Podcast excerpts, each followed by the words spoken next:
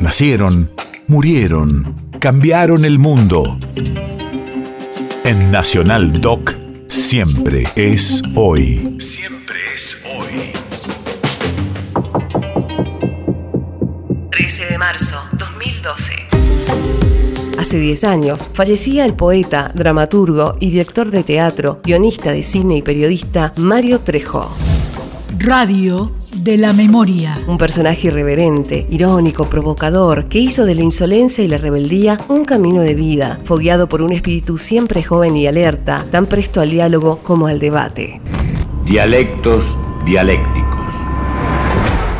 Los analistas ergotizan, los ergotistas analizan. Ergotiza, ergotizador el descubrimiento de Coulomb y los rayos catódicos pero recuerda siempre que las rectas marcianas no son canales de pensamiento lineal.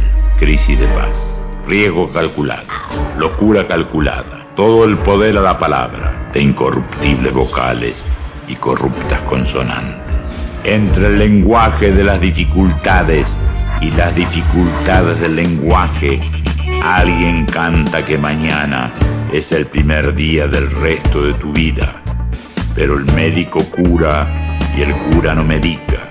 Y hay un golpe sin estado y dentistas y espeleólogos de izquierda y trotskistas de izquierda en toda la extensión de la palabra. Presiento que algún día se festejarán las bodas edípicas, futuro que me mata y produce nostalgias, amante lengua amada, tiempo pretérito, tiempo imperfecto, tiempo incurable. Recordemos ahora que la mamá de Marconi era irlandesa y se apresuró a patentar en Inglaterra los descubrimientos de Guliel, llamado también Will. Así es la poesía. En este arrabal galáctico, Alexander Graham Bell daba clases de elocuencia y se enamoró de una sorda. Elocuencia más amor no la curaron. En cambio, él inventó el teléfono. Boca del poeta, toda idea es profecía.